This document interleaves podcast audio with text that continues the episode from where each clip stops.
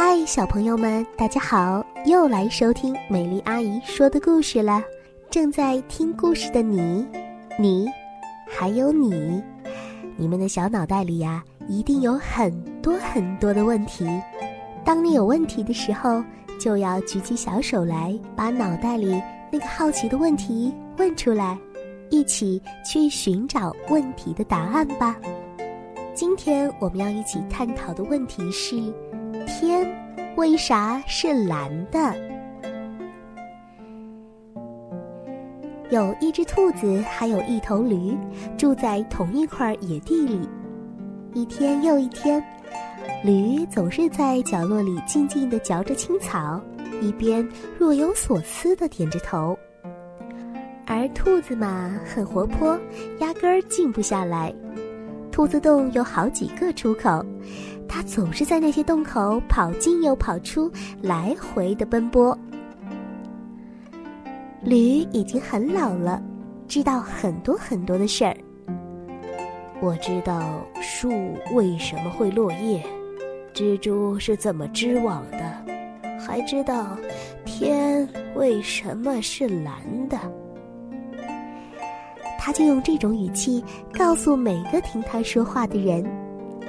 兔子嘛还很年轻，很想知道世界上所有的事。嘿，驴，正好我想知道所有该学习的事情呢。驴看到兔子这么好学，感到很开心。好，那我就把自己知道的都教给你吧。哦，那可真不少呀。哦，是吗？太好了，太好了。那么现在就开始吧。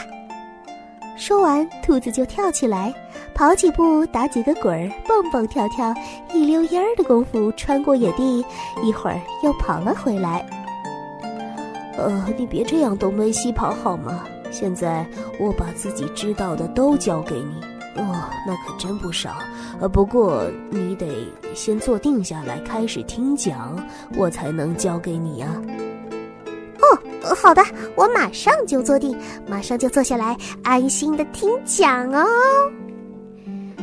于是驴子开始讲：“好，我首先告诉你天为什么是蓝的。”兔子一听到这个问题，立马兴奋起来了。“哦，好呀，我真想知道天为啥是蓝的。”哼，还没等驴子说到正题呢，兔子又想知道为什么大地是土黄色的。可驴刚刚准备好改说大地为什么是土黄色的这个问题，兔子却已经被野地上面的黄花、红梅还有白蝴蝶吸引了，东蹦西跳，追着看这些花花草草。驴只好用牙撕下一片草，放在嘴巴里嚼啊嚼，一边等啊等。兔子疯了一阵子，回来热切地告诉驴说。我知道为什么梅子是红的了，让我来告诉你吧。啊，我早就知道了。我这会儿啊，该睡了。啊，我可是我刚刚好像错过了解天为啥是蓝的了。嗯，我真想知道呀。要不然我明天再来学好了。明天你能给我再上一课吗？呃，可以的，只要你能坐定，能认真听，我才能教你啊。好，好，好，没有问题，我一定乖乖坐下来听讲。好吧，那明天我教你，能教你的事儿啊，可多了。兔子觉得即将要学到很多知识了，高兴的一蹦三丈高。它跑着、蹦着、打着滚儿，一溜烟的穿过野地，回家喝茶去了。到了第二天。驴又开始讲给兔子听，天为什么是蓝的？可是啊，这回驴还没有说到紧要的地方，兔子就急着想知道那些关于太阳、月亮还有星星的事儿。可还没听驴把天文知识说个大概，兔子的注意力呀又转移到云彩上了。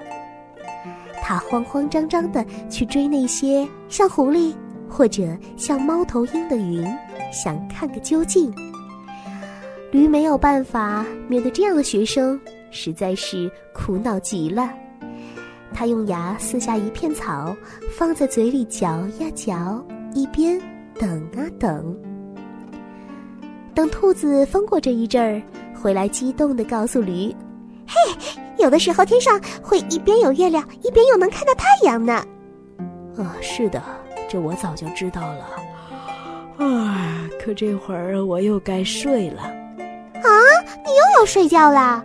啊，今天我好像又错过了解天为啥是蓝的了。我是真的想知道这个问题的答案。我能明天再来吗？明天你能给我再上一课吗？驴点点头说：“好，明天最后再给你一次机会。不过，真的只有你能坐定、能认真听，我才能教你呀。”没问题，没问题，我一定乖乖坐下听讲。好吧，那明天我教你，能教你的事儿啊，可多了。兔子听完，兴奋极了，又高兴的一蹦三丈高。他跑着、蹦着、打着滚儿，一溜烟的穿过野地，回家喝茶去了。到了第三天，驴又开始讲给兔子听，天究竟为什么是蓝的。啊，还是老样子，还没等到驴说到紧要的地方，兔子又急着要知道为什么小鸟能飞，可自己不行。和前两次一样，兔子还没听驴把这件事情说明白，就急着爬到一个斜坡上，一边学着鸟叫，一边舞动自己的爪子，一边从坡上滑下去，假装自己飞走了。驴实在没有办法，只好用牙撕下一片草，放在嘴里嚼啊嚼，一边等啊等。不过嘛，这次兔子一直没有回来。过了好一会儿，驴安顿好自己，准备睡觉了。可是四下里望一望，竟然哪里都发现不了兔子。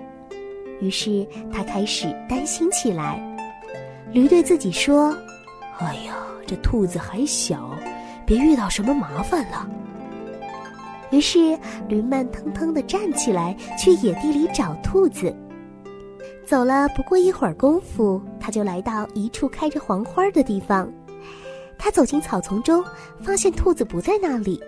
不过他看到蜜蜂正在花蕊里采蜜。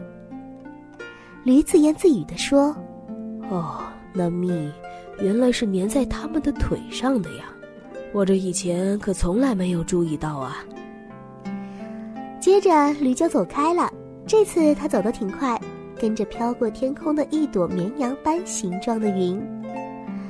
驴边走边想：“嘿，玩追云这游戏还是好久以前的事儿了。”接着，驴来到刚才兔子爬过的那个小坡上。它站在坡顶，朝四下望了望，确定没人看到它之后，就从坡顶风驰电掣般的冲了下去。风鼓起了它的长耳朵，鬃毛像旗帜一样飘起，嗯，真舒服。驴欢笑着对自己说：“哇，好久没有这么舒服的感觉了。”这个时候，驴终于看见兔子全神贯注地坐在一丛金雀花中间。看见驴走了过来，兔子提醒他别出声：“嘘，我正担心你呢，你在这儿干什么呀？”兔子小声地说：“哦，我正在数瓢虫身上的花斑呢。你知不知道，每只瓢虫身上的花斑都长得不一样呢？有的长得很多，有的长得很少哦。”驴子惊奇的回答说：“哦，真的不知道呢。我知道好多事儿，可是不知道花斑的事儿。快让我看看。”兔子和驴看了好一会儿瓢虫，它们一动不动地坐在一起数瓢虫们身上的花斑，直到兔子打了一个大哈欠。“啊，驴，我起不来了，你把我拉起来好吗？”